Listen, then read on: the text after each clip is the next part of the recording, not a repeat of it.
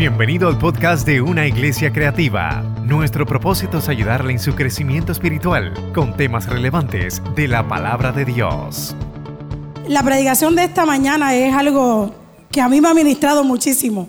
Yo le decía a Luis, es que yo estoy tan pompeada por darle esta predicación en este domingo, que yo espero que la iglesia esté tan pompeada como yo, para recibir la palabra que el Señor le va a traer a cada uno de ustedes. Yo no sé, yo no sé si tú le has creído las mentiras a Satanás, que está diciendo a tu mente y a tu corazón. Yo no sé si tú te has alineado con el sistema y con el mundo a creer lo que el enemigo ha querido depositar dentro de ti, aún tú siendo cristiano y teniendo la palabra de Dios dentro de tu corazón. Yo no sé si ese ha sido quizás tu ejemplo. Conmigo lo ha intentado el sistema. Y yo sé que contigo también. Esta mañana yo te invito a que sigas creyendo. Sigue creyendo por encima de las circunstancias. Sigue creyendo por encima de los obstáculos. Sigue creyendo, no importa el diagnóstico que tú veas, sigue creyendo. Iglesia, si la iglesia deja de creer, si la iglesia deja de creer, nosotros somos la sal de la tierra. Somos la sal. Si la sal se vuelve insípida, si no tiene para salar, entonces, ¿qué le vamos a ofrecer al sistema? ¿Qué le vamos a ofrecer al mundo? A la gente que se está perdiendo, a la gente que no tiene una esperanza, que está sumergido en sus problemas y en sus situaciones. La iglesia es punta de lanza. Siempre ha sido punta de lanza. Siempre. Pero en este tiempo, hermanos, en este tiempo, la iglesia es punta de lanza. ¿Y quién, quién es la iglesia? Tú eres iglesia, tú eres iglesia, tú eres iglesia. Necesitamos abrir la boca y decir lo maravilloso que está haciendo Dios con mi vida, con mi familia, los milagros que Él está haciendo. Iglesia, no podemos dejar de creer.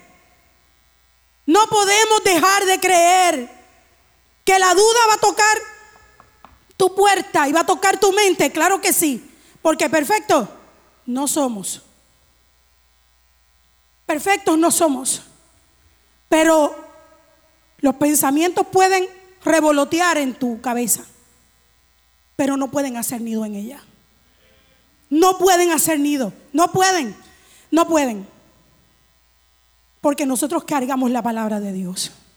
Nosotros cargamos el Espíritu Santo de Dios. Y eso no es poca cosa. El Espíritu Santo de Dios no es poca cosa. Es la misma presencia de Dios que la cargamos dentro de nosotros. Para que por donde quiera que nosotros vayamos haya un milagro de esperanza, de fe. Algo tiene que suceder donde tú entras. Algo tiene que pasar. Algo tiene que suceder.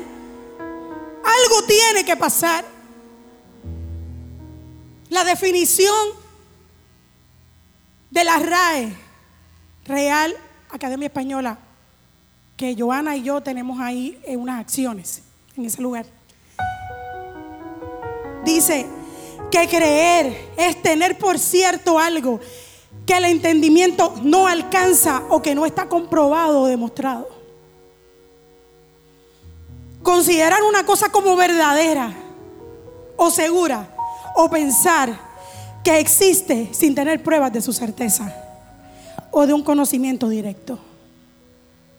Yo sé, yo escucho, yo camino, yo, yo veo las redes sociales y a veces veo, hermano, no dejemos que, no, no dejemos que la incredulidad toque a nuestra puerta. Puede ser que tú la veas venir ¿Sabes qué? Porque Satanás, él tiene sus estrategias. Pero ¿sabes qué? Nosotros tenemos que saber cómo nosotros vamos a enfrentar esas estrategias. Sí, porque el mapa lo tenemos nosotros. Él se cree que sabe, pero no es así. El mapa lo tenemos nosotros. Nosotros sabemos por dónde es que Él viene. Y nosotros tenemos en nosotros, en nosotros, que nuestra lucha no es contra sangre ni carne. Así que nosotros tenemos que estar alertas. Que la incredulidad quizás puede venir a... Hola María. Hola Eva. Estoy por aquí. Y de pronto tú comiences a cavilar en tu corazón y en tu pensamiento con que lo que la incredulidad te quiere decir. Aunque ella es una incrédula, sea verdad. Una verdad repetida muchas veces, una mentira repetida muchas veces, se convierte en una verdad, ¿verdad? Es una de las cosas que mi esposo ha estado hablando acá.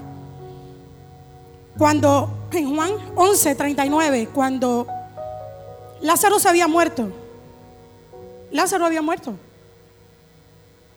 Y Jesús dijo que pasara cuatro días. ¿Por qué cuatro días? Porque para los judíos, ¿verdad? Al tercer día todavía una persona se podía levantar. Cuando a Jesús le mandaron el aviso, Jesús dijo, espérate que yo voy a parar en casa de Pastor Isaac. Me voy a comer unos bacalaitos con un cafecito. Y luego voy a ir para allá, para Betania, donde están mis amigos, eh, para levantar a Lázaro. Pero voy a esperar un poquito más. Cuando llega, Marta le dice, Señor, ya le está muerto. O sea, ya hiede, hiede. O sea, ya huele, ya huele mal. Porque ya han pasado cuatro días. O sea, ya han pasado cuatro días. Y Jesús le dice, no te he dicho. ¿Qué le dijo? No te he dicho que si crees verás la gloria de Dios. Iglesia, viene un sacudimiento espiritual para la iglesia. Un sacudimiento y no me entienda que es que viene un terremoto. Eso nosotros lo sabemos porque la profecía más certera que es esta palabra de Dios, ya Jesús nos lo dijo a nosotros. No nos debe sorprender lo que se avecina al final de los tiempos. ¿Qué tiene que hacer la iglesia? Seguir creyendo, seguir proclamando el Evangelio, seguir hablando lo que Dios está haciendo en tu vida. Eso es lo que tiene que hacer la iglesia. Pero viene un sacudimiento espiritual para ti que está cavilando en tu corazón en la duda. Es necesario que salgamos de la zona de confort. Es necesario. Y yo no me refiero con esto a que, ok, el domingo pues venimos a la iglesia, chévere. Eso es lo que nos dice la Biblia. No dejando de congregarse como algunos tienen por costumbre. ¿Por qué Pablo habrá dicho eso? Porque aquí, cuando estamos reunidos, envía Jehová bendición y vida eterna. Cuando el Espíritu Santo descendió en el aposento alto, ¿qué dice Hechos? Estaban todos juntos y unánimes. Ese es el sacudimiento que quiere Dios para su iglesia. Así que la historia que hoy vamos a estar hablando, y siempre me gusta dar este detalle porque a mí me gusta predicar expositivamente coger un verso bíblico y desmenuzarlo y buscar del hebreo. Y ese es el estudio. Pero el Espíritu Santo de Dios me llevaba a hacer un sermón narrativo, donde nosotros nos vamos a adentrar en la historia de lo que sucedió en Lucas. Y yo les voy a invitar a que ustedes me acompañen a leer. Lucas 8, del 40 al 56, y va a estar en pantalla. Así que usted Siga la lectura conmigo en, su iPad, iPhone, en si trajo la Biblia física o en pantalla. Cuando volvió Jesús, le recibió la multitud con gozo, porque todos le esperaban. Entonces vino un varón llamado Jairo, que era principal de la sinagoga, y postrándose a los pies de Jesús, le rogaba que entrase en su casa porque tenía una hija única, como de 12 años, que se estaba muriendo. Y mientras iba, la multitud le oprimía. Pero una mujer que padecía de flujo de sangre desde hacía 12 años y que había gastado en médicos todo cuanto tenía y por ninguno había podido ser curada, se le acercó por detrás y tocó el borde de su manto y al instante se detuvo el flujo de su sangre. Entonces Jesús dijo, ¿quién es el que me ha tocado? Y negando todos, dijo Pedro, y los que con él estaban, maestro, la multitud te aprieta y oprime y dices, ¿quién es el que me ha tocado? Pero Jesús dijo, alguien me ha tocado porque yo he conocido que ha salido poder de mí. Entonces cuando la mujer vio que no había quedado oculta, vino temblando y postrándose a sus pies, le declaró delante de todo el pueblo por qué causa le había tocado y cómo al instante había sido sanada. Y él le dijo, hija, tu fe te ha salvado, ve en paz. Estaba hablando aún cuando vieron uno de la casa del principal de la sinagoga, que les dije que se llamaba Jairo, a decirle, tu hija ha muerto. No molestes más al maestro. Oyéndolo Jesús le respondió, no temas, cree solamente y serás salva.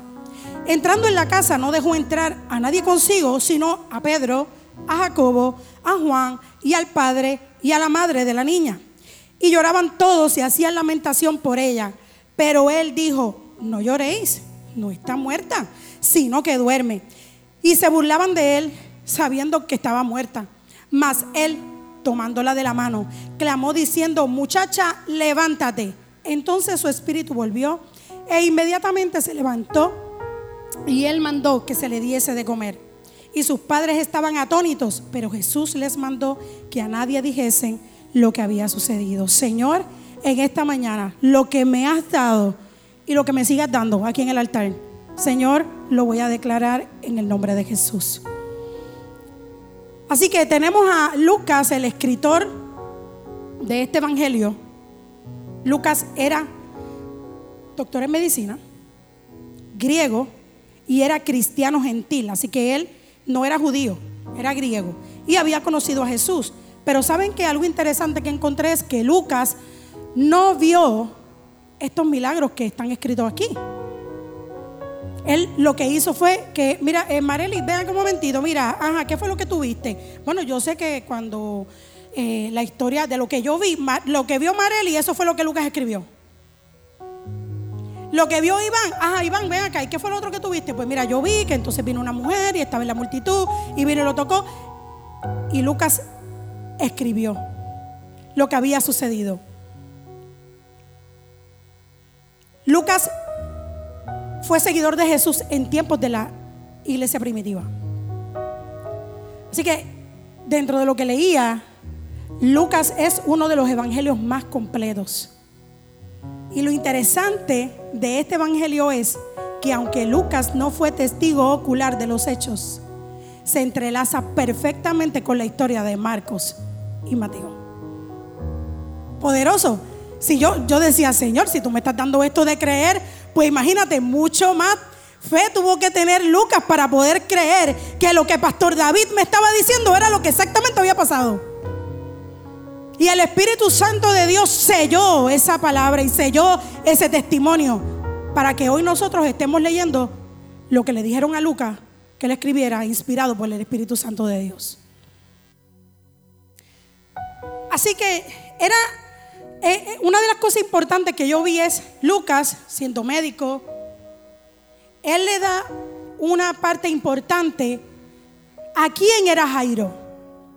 Él pudo haber dicho, pues vino un hombre llamado Jairo, pudo haberlo dicho de esa forma, pero no, para él era importante que nosotros supiéramos que él era el principal de la sinagoga.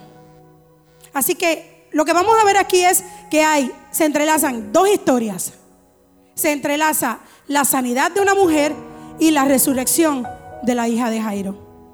Ahora bien, para el que esté aquí, que no conozca qué es una sinagoga, la sinagoga era el sitio de oración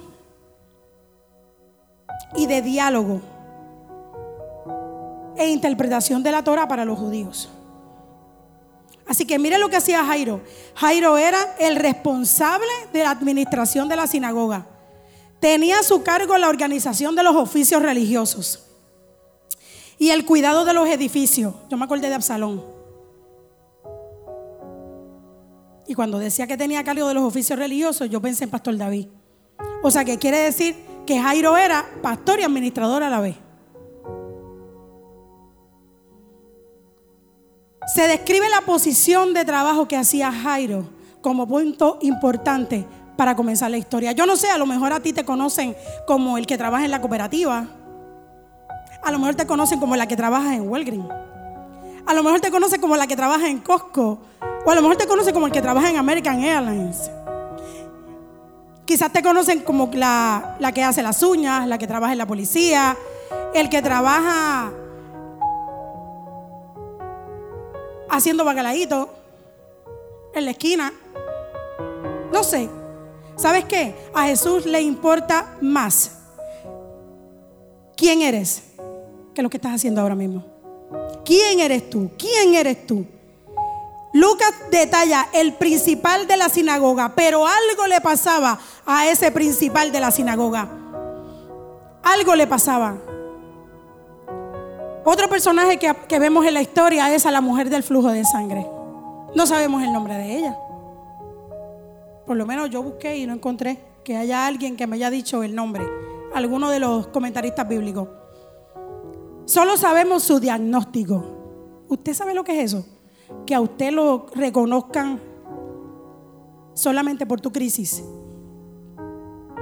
La depresiva, la bochinchera, la problemática. Sí, porque esos motes, ¿verdad? Que, muchas veces se, se ponen en nuestro, en nuestro país y que no te conozcan por tu nombre. O que te conozcan, sí, ella es la nena, bajita, gordita, de pequita. Sí que, sí que ella siempre se viste de esta forma, pero que no te conozcan por tu nombre. ¿Usted se imagina eso?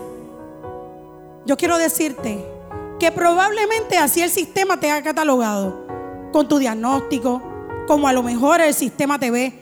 Pero hoy el Espíritu Santo de Dios, hoy Jesús viene a traerte una nueva identidad en Él. Yo no sé con qué tú has estado cargando durante muchos años. Fíjense que la hija de Jairo tenía 12 años y la mujer que tenía el flujo de sangre desde hacía 12 años. Así que qué maravilloso es el Señor, que tiene unos detalles tan maravillosos que permitió que 12 años después se encontraran estas dos historias. Se encontraran estas dos personas para hacer un milagro poderoso. Debió ser un poquito inusual el que un principal de la sinagoga se arrodillara delante de Jesús para pedirle un favor. Yo imagino yo me hago la, película cuando estoy leyendo y me estoy preparando. Toda la multitud ahí apretujada. Imagínate todos nosotros aquí apretujados. No podemos, pero apretujados aquí. Bueno, yo les digo una cosa. Si Jesús físicamente estuviera aquí, yo les aseguro que estaríamos todos apretujados. Porque sabemos que Jesús nos va a sanar a todos. Así que estábamos eh, eh, estaban ellos, estábamos, mira, ya me metí en la multitud. Estaban todos ellos, todos ellos ahí, estaban todos ellos apretujado, ¿verdad? Y, como que, Dios mío, Señor, pero Jesús. Y yo imagino a Jairo diciendo, Dios mío, no había celular, no había teléfono, no había beeper. Eh, los beeper aquellos se acuerdan, los grandes de Motorola. Este, yo tuve, yo tuve. Sí, sí, lo sé, cumplí 50. En enero, ahora el 15. Tengo que decirlo, César, I'm sorry, pero, ¿sabes? Ya estamos ahí. Así que. Así que cuando ustedes ven que uno empieza a hablar de las cosas de allá, de los 80, nos estamos poniendo viejos. Así que, ¿ah? está, está toda la multitud, yo imagino al principal de la sinagoga, a Jairo, diciendo, bueno, yo soy el principal de la sinagoga, soy judío, ya yo he escuchado bastante de este Jesús y yo he visto muchos milagros. Y de pronto él sabía que él estaba en Galilea porque Jesús había venido de sanar y de libertar al endemoniado Gadareno. Y le dijo, y Jesús le dijo, vamos para allá para Galilea otra vez. Yo pensando, Jesús lo sabe todo. Dijo, yo necesito ir para Galilea porque allá hay, hace 12 años está una niña de 12 años está pasando por una crisis y una mujer que hace 12 años necesita un milagro. Así que llega el principal de la sinagoga y dice, bueno, le trae la noticia, mira, la hija, tu hija se está muriendo. Porque yo me imagino que él estaba trabajando. A lo mejor chequeando si la pintura estaba bien en la sinagoga, verificando que el del patio hubiera venido y toda esa cosa. Y de pronto él dice, bueno, Jesús está aquí en Galilea, yo veo la multitud que lo está siguiendo yo voy a ir donde Él. Y contrario a la mujer del flujo de sangre, Jairo no tuvo que empujar a la multitud, porque todo el mundo conocía quién era Él. Así que por eso Lucas hace esa distinción que dice, el principal de la sinagoga, Jairo, él nada más se presenta con sus, vestiduras y la multitud comenzó a abrirle paso para que él pudiera llegar donde Jesús.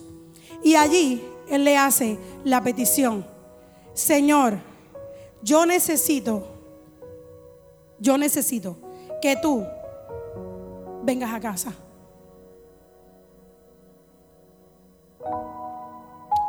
Yo necesito que tú vengas a casa, Jesús.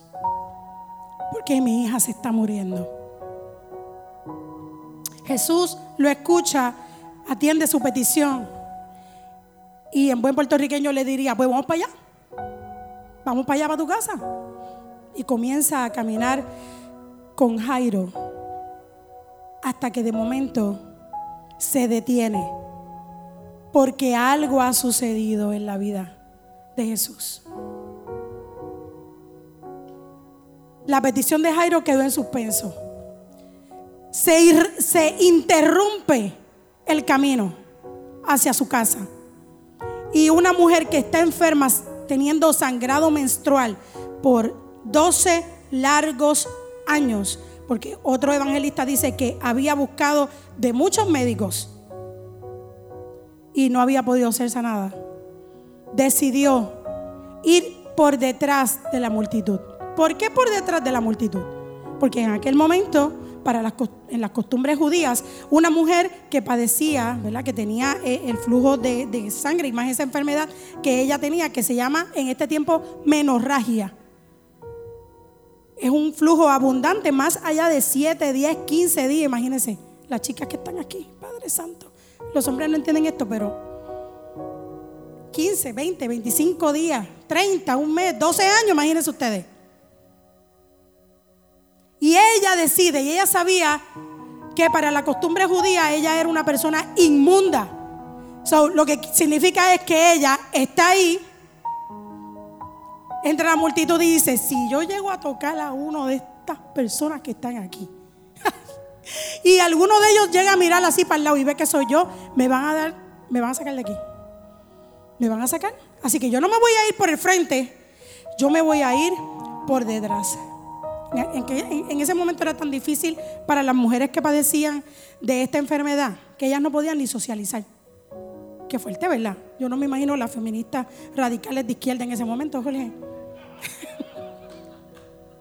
¿Sí? ¿Tú te imaginas? No hemos hablado de eso en casa, pero después lo hablamos. O sea, yo digo, o sea, imagínate. Sí, o sea, era difícil en ese tiempo. Difícil. Y hay algunos lugares que todavía hoy siguen así. Pero imagínense, bueno, habría un club. Así que de acuerdo a las costumbres judías, ¿verdad? Esta mujer no se podía casar tampoco. No se podía casar. Ella era conocida quizás como la burla de la esquina, la vergüenza, el chisme del barrio. Tú te imaginas, mira, fulana de tal, 12 años lleva con lo mismo. Las vecinas de los barrios, ¿verdad? Es como la novela de turca de allá de... El CAI, el CAI. Mira, tú viste esa mujer todavía, 12 años, nene. No, y la cosa es que ha ido internista, ella ha ido ginecólogo, especialista y nada que ver. Así que esta mujer cargaba una gran vergüenza, abandonada y rechazada por la sociedad. Pero qué maravilloso saber que algo ocurrió. esta mujer decidió levantarse de donde estaba. Decidió salir de su zona de confort. Y dijo, a mí, lo que dije hace, a mí, ¿qué me importa? Voy para donde está Jesús. Y no importa que la multitud esté ahí en el medio, yo quiero mi milagro porque ya estoy harta. Y decidió levantarse. Eso le tiene que haber costado mucho porque para las personas que han padecido aquí de depresión, salir de la cama, salir de este estado donde no sé para dónde voy, es difícil. Y esta mujer decidió salir de ese estado en el que se encontraba para acercarse a Jesús. Y dentro de eso su fe era tan grande que ella decía, si tan solo, si tan solo yo tocare el borde, tan solo el borde del manto de Jesús, yo sé que yo seré sanada. En el versículo 45, después usted con calma lo lee y profundiza en esta historia y el Espíritu Santo le dará otras cosas. Jesús intencionalmente quiso reivindicar a esta mujer en la sociedad. No había forma que las personas se dieran cuenta que allí había ocurrido un milagro. No había manera. Así que Jesús, ¿por, qué? Pues obviamente porque ella no era que estaba coja, no era que le, le faltaba a la vista, no. Ella tenía un problema interno. Así que no había manera, interno y para colmo era juzgada en la sociedad. Ella no iba a ir. Por todo el mundo, mira que yo estoy, no. Era juzgada. Y Jesús decide levantar la voz cuando sabe que esta mujer le ha tocado y, la y lo ha tocado con fe.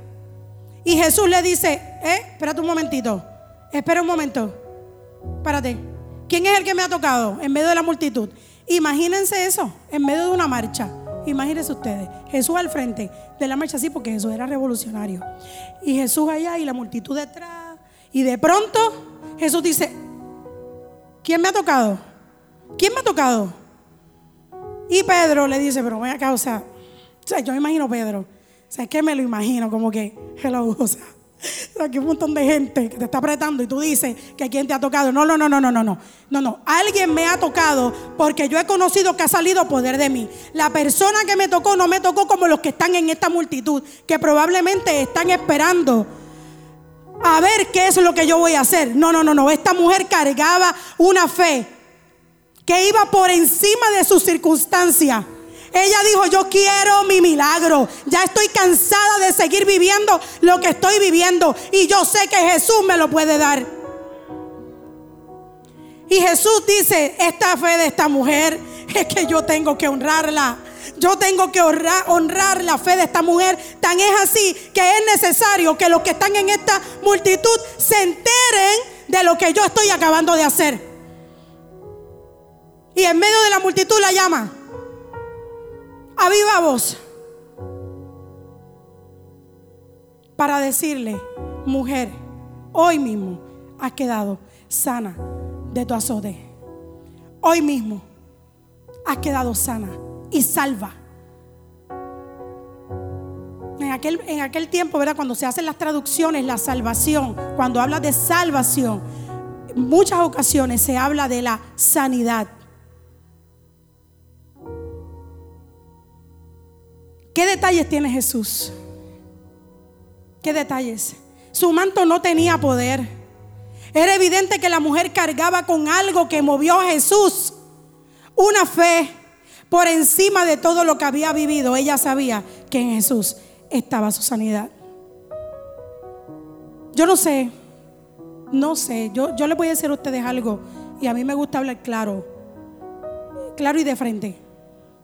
Yo les voy a decir. Yo no sé a quién tú le estás creyendo. No sé a quién le estás creyendo. Pero es necesario que comiences a creer las promesas que Jesús tiene para tu vida. ¿Qué dice Jesús cuando golpea la crisis a tu casa? ¿A quién le estás creyendo?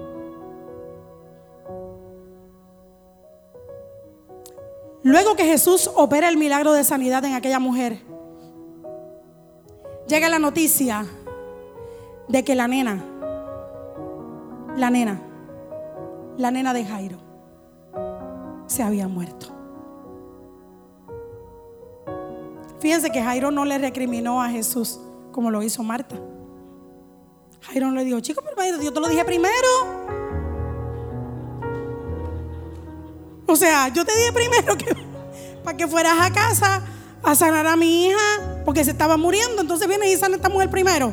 Y para colmo una mujer inmunda. O sea, la está sanando. Hello. Jesús no le dijo, Jairo no le dijo eso.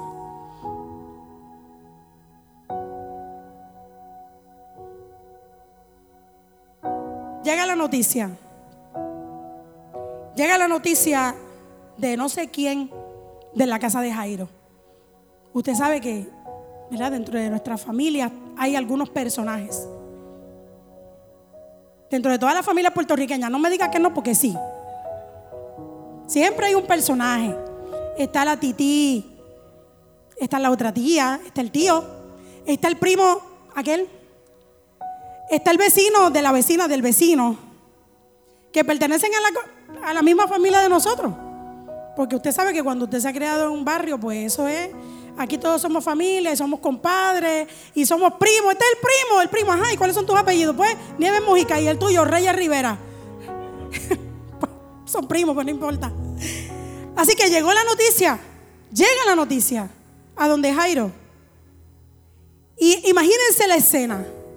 Llega, estaba hablando aún. ¿Quién estaba hablando aún? Jesús.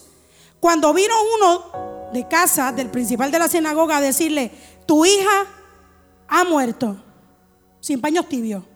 Tu hija ha muerto, no molesten más al maestro. No lo molesten más. El que trae la noticia se lo dice directamente a Jairo. No molesten más al maestro. Y qué maravilloso. Yo estaba tan emocionada cuando yo, yo, leía esto otra vez, que yo decía, o sea, que el que vino de allá a traer malas noticias y a decir, olvídate de estar molestando al maestro, Jesús estaba así todavía hablando y asimilando el milagro que había hecho en la mujer del flujo de sangre y cómo esta mujer con la fe que tenía había sido salvada y sanada. Y viene este hermano que no sabemos quién es, de la casa de Jairo, a darle malas noticias a Jairo, sabiendo que era Jesús el que estaba allí. Y Jesús le dice, espérate un momentito, espérate un momentito. O sea, dame un momento. Y se acerca donde Jairo, como quien dice, no dejes que la incredulidad te toque. Tú me estás pidiendo un milagro, un milagro te voy a dar. No dejes que la incredulidad toque tu puerta. No dejes no dejes. Porque en el versículo 50 dice, y oyéndolo Jesús, oyéndolo Jesús, o sea, yo me imagino Jesús acá. Sí, la mujer de flor de sangre, mira lo que para la gloria de Dios. Pues ok. Y de pronto, espérate, Jairo, no temas, cree solamente y serás salva. Cree solamente. No dudes. No dudes porque si tú me lo pediste, yo lo voy a hacer. Se lo dice al papá. Jesús sale en defensa. No temas. Cree solamente. 365 veces está la palabra no temas en la Biblia para cada uno de nuestros días. Cuando a nosotros nos dio COVID en febrero del año pasado, estaba todas las noticias a nivel mundial. Estábamos en plena pandemia empezando.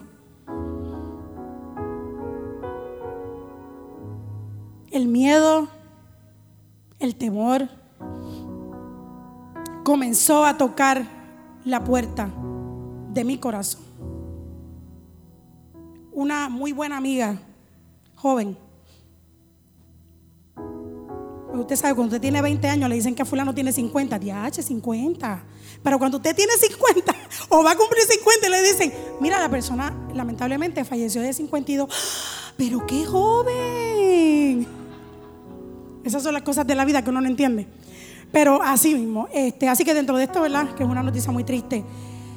Eh, eh, yo trabajaba en el laboratorio en ese entonces y había visto mucha gente que habían llegado con diagnósticos positivos y eventualmente preguntábamos, llegaba la familia, no, él falleció. Y una, muy buena amiga falleció en este proceso. Pocas semanas nos toca a nosotros tener la noticia del COVID. Y yo le voy a decir eh, que sí, nuestro, el piso se, se remenió un poquito. Ah, porque como que decíamos, ok, en ese momento no estaba ni la variante 1, ni la 2, ni la 3, ni la 4, ni la 5, ni todas las variantes. Simple y sencillamente era positivo o negativo. O sea, eh, tenías, tenías un virus. Y una de las cosas que yo le decía a Jorge cuando yo llegué, porque yo me cuidaba, yo trabajaba en el laboratorio, pero o sea, eso era casi como un astronauta. A veces le mandaba la foto a los pastores. Llegaba a casa, dejaba la ropa en la marquesina, bueno, 20 cosas. Y yo decía, bueno, yo tengo dos opciones. Tenemos, porque después Jorge se contagió, después Eliana, el único que no le dio fue a Obed. Y yo decía, bueno, Señor, yo tengo dos opciones. O creer en el virus y sus estragos, o creer que tú estás conmigo cada día, cada día, cada día. Y el Señor mi, mi, consuelo era, cada día traerá su propio afán. Vive hoy. Mañana, vive mañana. Vive así. Y de pronto nos encontramos marcando el calendario. Ya llevamos 10 días. Ya llevamos 10 días. Ya mismo salimos de la cuarentena. Y en ese tiempo fue un tiempo difícil. Un tiempo donde la incredulidad vino a tocar nuestra puerta, pero nosotros decidimos creer. No quiero decir con esto que las personas que lamentablemente han fallecido no creyeron o no. No, no quiero decir eso. Esa es mi experiencia. Yo, mi familia y yo decidimos creer. No temas, cree solamente. Tristemente cuando tenemos noticias de pérdidas, estas nos sacuden. Pero en medio del proceso de la pérdida, Jesús vino a traerle una luz de esperanza a Jairo. Jesús permitió que Jairo estuviera presente para cuando él sanaba a la mujer del flujo de sangre. Por si acaso le, Jesús sabía que iba a venir el familiar a decirle, tu hija se murió. Y Jesús por eso es que le habla directamente a Jairo. Usted se imagina, o sea, el mismo Espíritu Santo hablando a tu corazón y diciéndote, no temas, no temas, cree, cree solamente. No molestes más al maestro. ¿Cuántas personas conocemos así? No te molestes en seguir orando. ¿Para qué? Si ya Dios sabe todas las cosas. No te molestes en seguir pidiendo. ¿Para qué estás pidiendo lo mismo otra vez? ¿Cuántos años? ¿Dos es lo mismo? 15 pidiendo lo mismo. Sí, porque esas personas a veces llegan y no es que, no es que son malas, realmente. O sea, bueno, o sea, realmente no son malas. Simple y sencillamente, a lo mejor no han tenido una experiencia que los ha marcado a poder creer en las promesas de Dios. Y tristemente, ¿verdad? Si nosotros le prestamos el oído, si Jairo le hubiera prestado el oído a lo que vino a decirle el familiar, no sabemos qué hubiera sucedido. Yo me imagino a Jesús diciendo, pero ¿cómo que no me molesté? Si para esto es que yo vine. ¿Acaso no son los enfermos los que tienen necesidad de médico? ¿Acaso no vine yo a salvar y a salvar lo que se había perdido? Para eso vine yo. ¿Cómo que no me moleste? No, no, Jairo, perdóname, perdóname. Perdóname, es necesario que esta multitud guarde silencio y que sepa que yo soy quien tiene el control. Que yo soy está aquí en medio de esta multitud y en medio de tu situación. Y aquí quiero traerle una experiencia personal. Eh, pastor, ya estoy casi terminando. Me falta como media hora, una hora y media, no sé, algo así. Quiero traer una historia personal. Rapidito. Nosotros nos casamos. yo me casé cuando tenía 30 años, esperando por la persona que Dios iba a traer a mi vida. Conocí a algunos muchachos y yo a lo antiguo, a lo antiguo, mi hermano, porque Jorge me tuvo que pedir la mano y toda la cosa, así, así mismito como tú lo estás escuchando. Sí, sí, porque yo creía, o sea, yo creo en eso. Y nos casamos y dijimos, bueno, pues ¿cuánto tiempo vamos a esperar? Pues vamos a esperar como dos años para tener hijos. Y pues, ok, pues chévere. nunca tomé este, pastillas anticonceptivas, nada. El punto es que tuvimos tres abortos espontáneos. El primero tenía seis semanas y a mí me daba, me disculpan, pero esta soy yo, me daba un coraje cuando yo decía, pues mira, tenía seis semanas, ay, una bichuelita, una bichuelita. ¿Cómo que una bichuelita? No, ninguna bichuelita, eso tiene vida, eso tiene vida. Así que nada, ya me desahogué, volvemos. El punto es que, sí, sí, porque usted sabe las cosas como son. El segundo aborto eh, tenía ocho semanas, siete semanas, tenía siete semanas. Cuando ya me pasó el segundo aborto, yo dije, es difícil, hermano. Empecé a tambalear. Pero de pronto decía, no, voy a seguir creyendo. Nosotros tenemos una palabra de parte de Dios de que nosotros vamos a ser padres, de que vamos a ver a nuestros hijos corriendo por la iglesia, de que nuestros hijos son siervos de Dios. Así que esa palabra yo la creo, Señor, yo la creo, yo la creo, yo la creo, yo la creo, yo la creo. Quedé embarazada nuevamente y perdí nuevamente al bebé. Ahí tenía cuatro meses. Fue un tiempo duro, difícil, hermano. Difícil. Un tiempo de mucha tristeza. Mucha tristeza. De esperar. Yo no me atrevía ni ir a buscar la ropita, si era nena o nene. Yo no me atrevía a nada tan pronto. Yo estaba embarazada. Yo, yo, yo vivía así, como en pánico. Y luego de eso, el Señor habló a nuestro corazón y utilizó a una persona para hablar a nuestra vida. Y nos dijo, como los han soñado, así van a ser sus hijos. No teman, crean, crean, porque lo que han soñado lo van a ver. Y nosotros decidimos, a pesar de las circunstancias, seguir creyendo. Y el cuento, pues ustedes saben cuál es, que la, el final ha sido feliz. Aquí tenemos a nuestra Eliana, que fue nuestra primera hija de 14 años ya, nuestro milagro.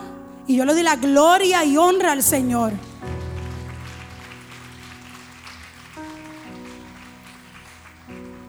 Y tenemos a Obed de 10 años.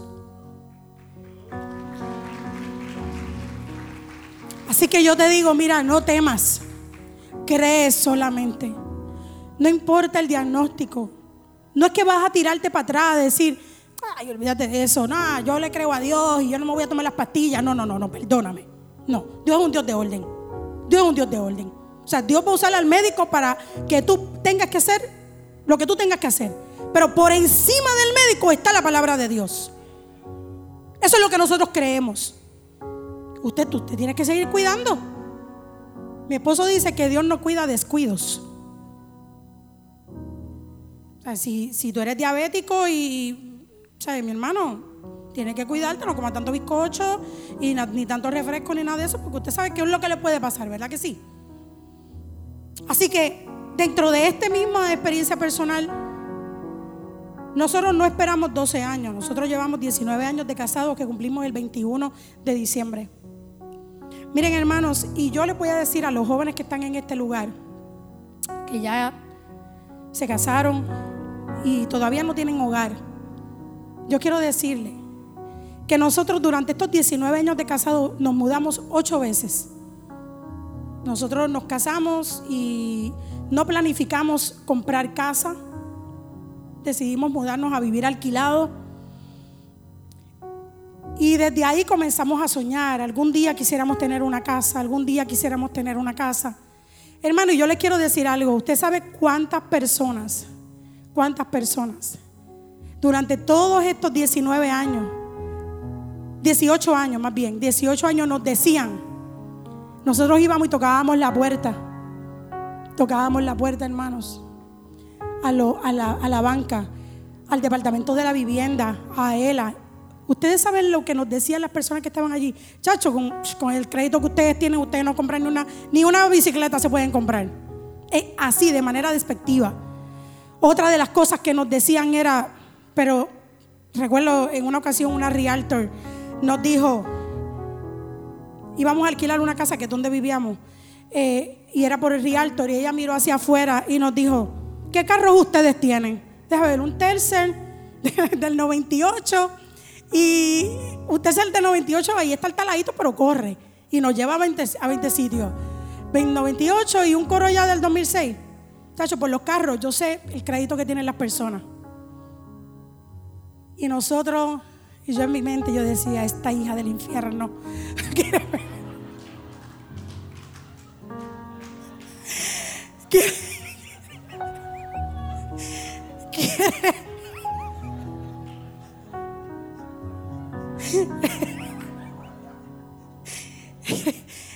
venir,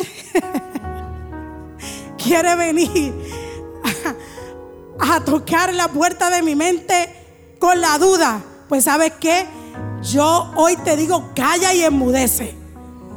Calla y enmudece.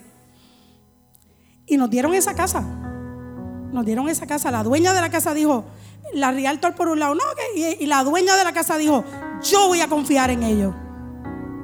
Imagínense. Entonces, a lo que tantos años, 19 años, 18 años nosotros ahí y dale, y tocando, y a nosotros benditos, la familia. Pero ¿y por qué ustedes han comprado casa?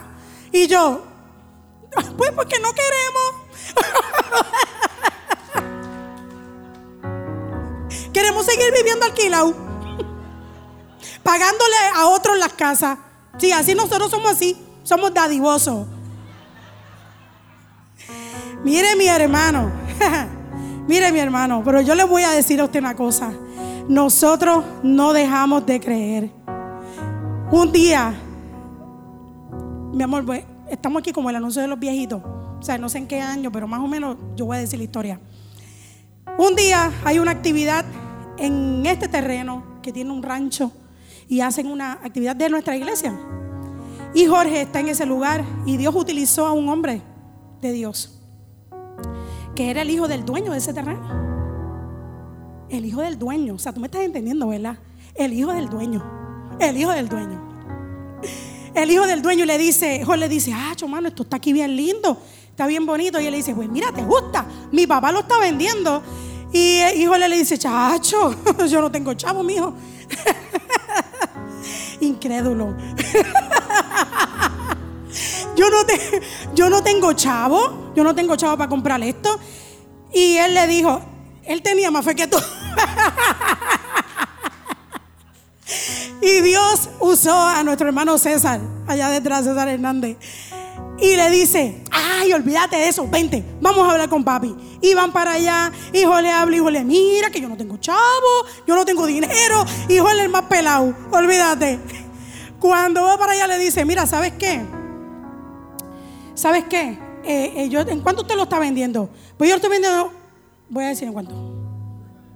No lo voy a decir, no lo voy a decir. Lo estoy vendiendo en esta cifra.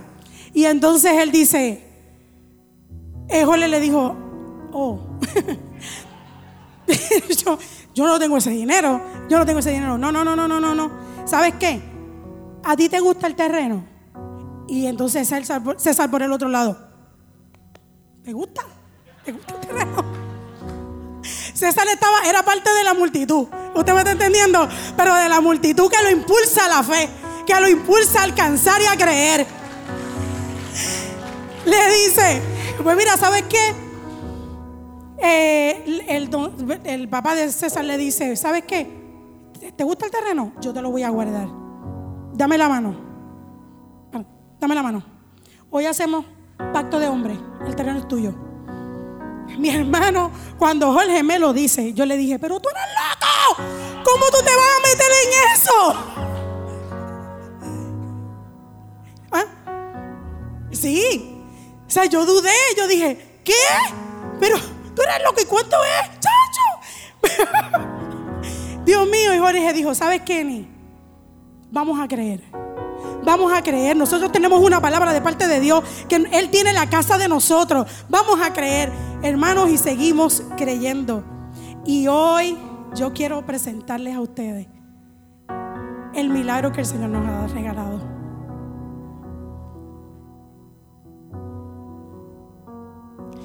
Ese es el día que hicimos el cierre. Este es el rancho. Este es el terreno. Aquí estamos viendo la primera tierra. Aquí tiraron el piso. Aquí está la casa. Y esta es nuestra casa.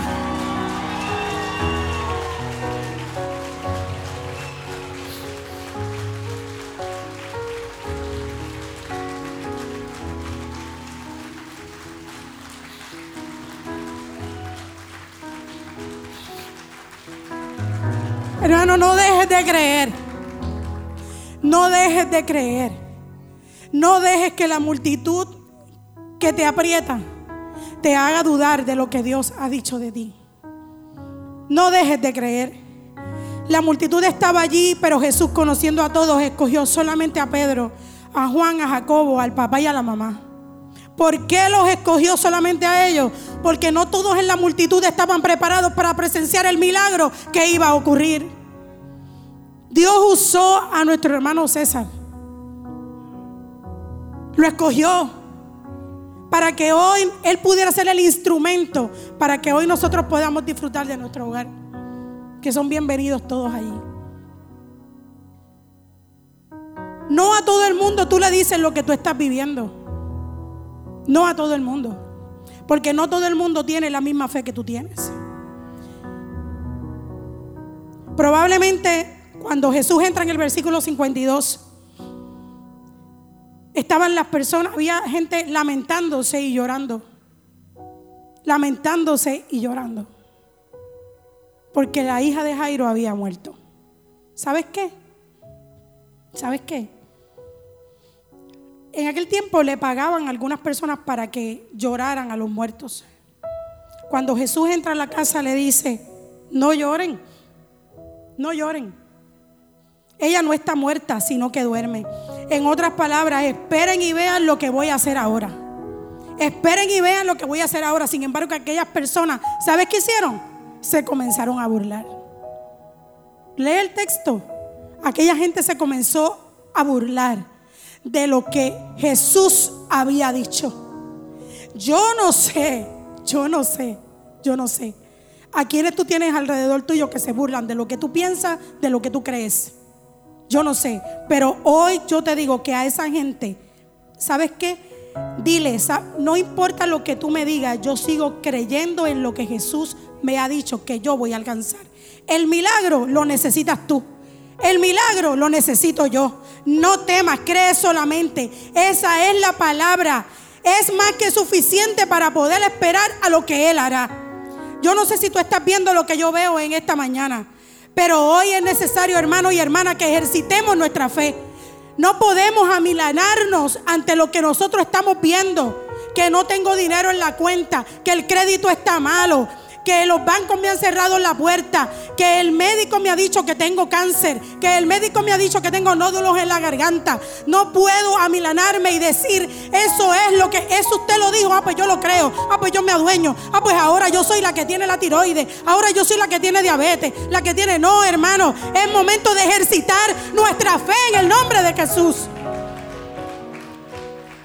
Como yo le dije al principio, ¿cómo es posible que la iglesia deje de creer?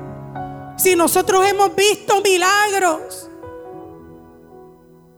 Nosotros hemos visto cómo Dios nos ha sacado de lugares. ¿Que somos perfectos? No. Porque la incredulidad siempre va a tocar a tu puerta. Siempre. Para que tú dejes de creer.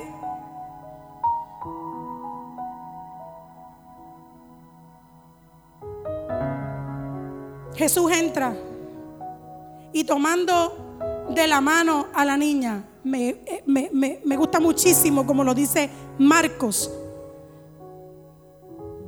y, y auscultando un poquito de la forma como Marcos le habla a la niña, como Jesús le habla a la niña, y, y que Marcos lo escribe, él le dice a la nena, Talita Kumi, Talita Kumi, que traducido quiere decir, niña, a ti te digo, levántate.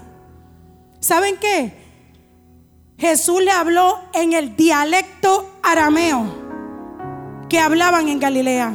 Le pudo haber dicho a la nena otro, de otra forma, de otra manera, pero Jesús sabía de qué manera le iba a hablar a esa niña para que ella se levantara. Así que Jesús entiende tu lenguaje. Él habla, él habló a la esencia de la niña y le habló en su propio idioma. Hoy el Señor viene a hablar en tu idioma y viene a decirte en buen puertorriqueño, mira mi hijo, no te preocupes, que yo estoy en control de lo que tú estás viviendo. Hoy Jesús viene a traerte fe y esperanza. Calla la boca de la gente que viene a poner incredulidad en tu oído. Tú tienes autoridad. El Espíritu Santo de Dios está, está contigo. ¿Qué vas a hacer? Vas a empezar a decir, ay, fíjate, es verdad lo que él me dijo, lo que él, no sé, yo como que estoy creyendo. No, hermano, no. Y si al final, al final, el desenlace no es la resurrección, no es la sanidad, tú seguiste creyendo. Y tu fe va a ser honrada. Tu fe va a ser honrada. Es hora de invitar a Jesús a nuestras casas, como lo hizo Jairo. Es hora de invitar a Jesús a nuestras casas. No es la vibra, no es el yoga, no, hermano, no es eso, no es el pensamiento positivo. No, no, no, no, porque a veces tenga cuidado, esa línea es bien finita y el cristiano puede caer en eso en la meditación trascendental y todo eso. No es ni la vibra, ni el yoga, ni la meditación trascendental. No, no, no, no. Es Jesús. El camino, la verdad y la vida, lo que tú y yo necesitamos en nuestra casa. Lo que tu vecino necesita. Él es la fuente y hacia Él debemos correr. Jesús quiere cambiar tu historia, darte óleo de gozo en lugar de luto, manto de alegría. Hay cosas en tu vida que necesitan ser sanadas. Hay momentos de soltar cosas, hermano, y entregárselas a Él. Esta mujer se hartó 12 años con lo mismo, dijo, yo quiero soltar esto. Ya yo estoy cansada de, lidiar con esto. Estoy cansada. A lo mejor había creído y había vuelto a dejar de creer y volvió otra vez y estuvo en el sub y baja como en las olas del mar. Pero hoy Hoy el Señor viene a decirte a ti, a ti hoy aquí. Y me lo dijo a mí mientras me preparaba para esta predicación. Hay cosas en tu vida que necesitan ser sanadas y tienes que soltarlas y entregármelas a mí. Tu pasado, tu presente, tu cuerpo, tu mente, tus emociones. Hoy es la mañana. El tiempo de los milagros no ha terminado, mis hermanos. El Espíritu Santo de Dios está aquí y quiere sanarte y te quiere salvar. Pero ¿sabes qué? Hay otras cosas que ya están muertas dentro de ti. Y sirves. Y dices que amas a Dios. Y esto el Señor me lo daba fuerte, fuertemente. Pero estás muerto espiritualmente. Muerto espiritualmente. No crees. Vienes aquí, te sientas y escuchas la palabra que sale de este altar para tu espíritu. Y cuando sales de este lugar, déjate creer lo que aquí se ha dicho. Porque estás muerto o muerta espiritualmente. Dios no necesita la fe, la fe la necesitas tú. Hoy necesitas que Jesús te resucite espiritualmente. No dejes que se burlen por lo que estás creyendo. Yo no sé si tú has dejado de creer en las promesas de Jesús. Quizás te han golpeado fuerte en el área emocional, que ahora ves las cosas desde otra perspectiva. Aquella fe que tú tenías cuando te convertiste, ¿te acuerdas? ¿Te acuerdas? Que te decían, mira, se dañó la lavadora y tú decías, vamos a ungirla. Vamos a ungirla para que tú veas cómo ese motor empieza ahí rápido a prenderse en el nombre de Jesús. ¿Ah? Ah, no, pero ahora no. No, este, ah, se dañó la lavadora. Ah, pues hay que llamar al mecánico que venga. Sí, eso es parte de hay que llamarlo, pero usted me entiende, ¿verdad? La fe. Esa fe, esa fe ciega, esa fe de tú saber que Jesús lo va a hacer sin que tú estés viendo nada. Eso ya no existe. Hoy la duda y el don de sospecha es lo que reina dentro de ti. Iglesia, este es el tiempo del avivamiento de la iglesia. Este es el tiempo del avivamiento de la iglesia. Este es el tiempo del avivamiento de la iglesia. Hermanos, pero yo les voy a decir algo. Sin fe es imposible agradar a Dios.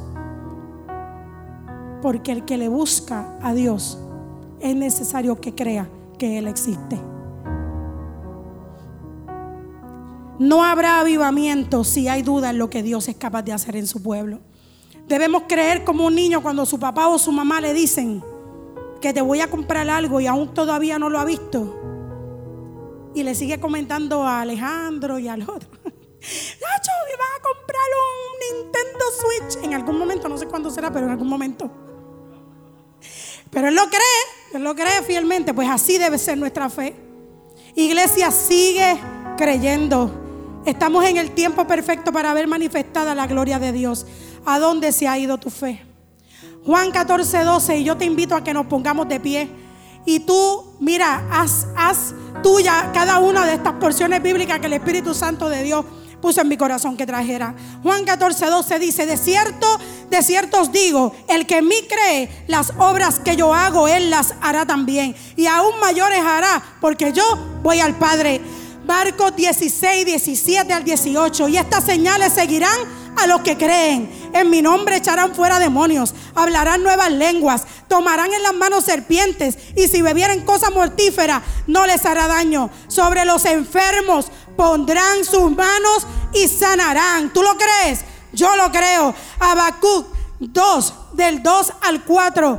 Dice, y Jehová me respondió y dijo, escribe la visión y declárala en tablas para que corra el que leyera en ella.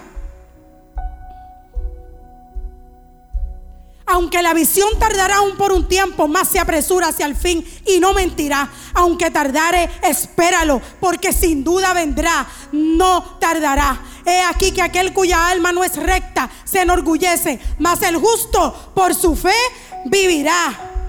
Mateo 17, 20. Jesús les dijo, por vuestra poca fe, porque de cierto digo que si tuvieres fe como un grano de mostaza, diréis a este monte, pásate de aquí allá y se pasará y nada os será imposible. Romanos 1, 17. Porque en el Evangelio la justicia de Dios se revela por fe y para fe, como está escrito, mas el justo por la fe vivirá. Hebreos 11.1. Confiar en Dios es estar totalmente seguro de que uno va a recibir lo que espera. Es estar convencido de que algo existe aun cuando no se pueda ver. Es pues la fe, la certeza de lo que se espera, la convicción de lo que no se ve, hermanos. ¿Hasta qué punto nos hemos sumergido en el sistema que hemos dejado de creer y hemos dejado de parecernos a Jesús? El Señor nos está haciendo un llamado, iglesia. Yo te invito a que inclines tu rostro. Está haciendo nos está haciendo un llamado a regresar a lo básico. Necesitamos declarar cuál es, qué es lo que Dios ha hecho en tu vida. ¿Qué ha hecho Jesús en tu vida? ¿De dónde el Señor te ha guardado? Que tú comiences a testificar que cosas mayores aún vendrán. Así dijo Jehová en Jeremías 6:16. Paraos en los caminos y mirad y preguntad por las sendas antiguas, cuál sea el buen camino. Y andad por él y hallaréis descanso para vuestra alma. Mas dijeron, no andaremos. Segunda de Crónicas 7:14 si se humillare mi pueblo, sobre el cual mi nombre es invocado, y oraren, y buscaren mi rostro, y se convirtieren de sus malos caminos, entonces yo oiré desde los cielos y perdonaré sus pecados y sanaré su tierra.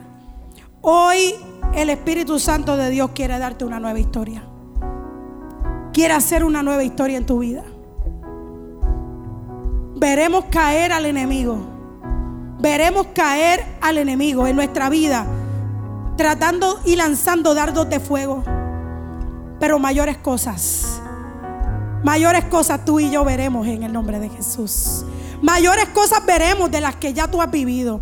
¿Cuánto has tenido pérdida? ¿Sabes qué? Mayores cosas tú verás. Tu crédito está afectado, mayores cosas tú verás. Todavía no tienes la petición que, que tú le estás diciendo al Señor, mayores cosas tú verás. Mayores cosas tú verás. Sigue creyendo, sigue confiando, sigue creyendo, iglesia. Una de las cosas que el Espíritu de Dios me ministraba ahí mientras el pastor David estaba orando. Hoy voy a hacer milagros y los voy a tocar uno a uno, uno a uno, uno a uno. Yo lo creo, hermanos. Yo lo creo. Yo te invito a que hoy ejercites tu fe. Yo voy a abrir el altar. Vamos a tener una canción ahora. Pero si tú necesitas la oración, no te vayas de aquí sin recibir esa oración. No te vayas de aquí sin recibir esa oración. Hoy abrimos el altar. Si tú necesitas la oración, hoy los diáconos y los pastores están. Si se llena aquí al frente guardando el distanciamiento, se van al pasillo. Y yo voy a orar, hermano. Yo voy a orar por un milagro. Por el milagro que tú viniste a buscar hoy, el Espíritu Santo de Dios va a hablar a tu corazón en el nombre de Jesús. Señor, te damos gracias por esta mañana. Estamos tan agradecidos, Señor, que en medio de nuestro proceso, Señor, mi Dios amado, tú te glorificas, Jesús. Señor, ¿sabes qué? Estamos tan ansiosos por comenzar y continuar hablando de las grandes cosas que tú has hecho en nuestra vida, Señor. Ese es mi testimonio, Señor. Ese es mi testimonio, Señor. Que mayores cosas aún vendrán. Mayores cosas aún vendrán de lo que estoy viendo. Hoy yo lo creo, yo lo creo. En el nombre de Jesús. Iglesia, somos la sal somos la sal. Es aquí donde se dan los milagros para seguir impactando a un mundo oscuro, lleno de pecado. Somos tú y yo, iglesia. Aleluya, aleluya.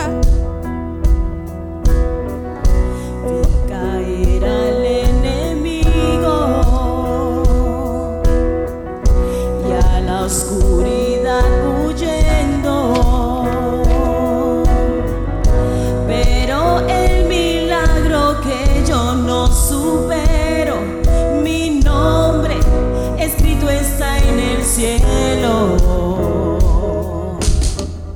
Creo en señales y prodigios. Su poder.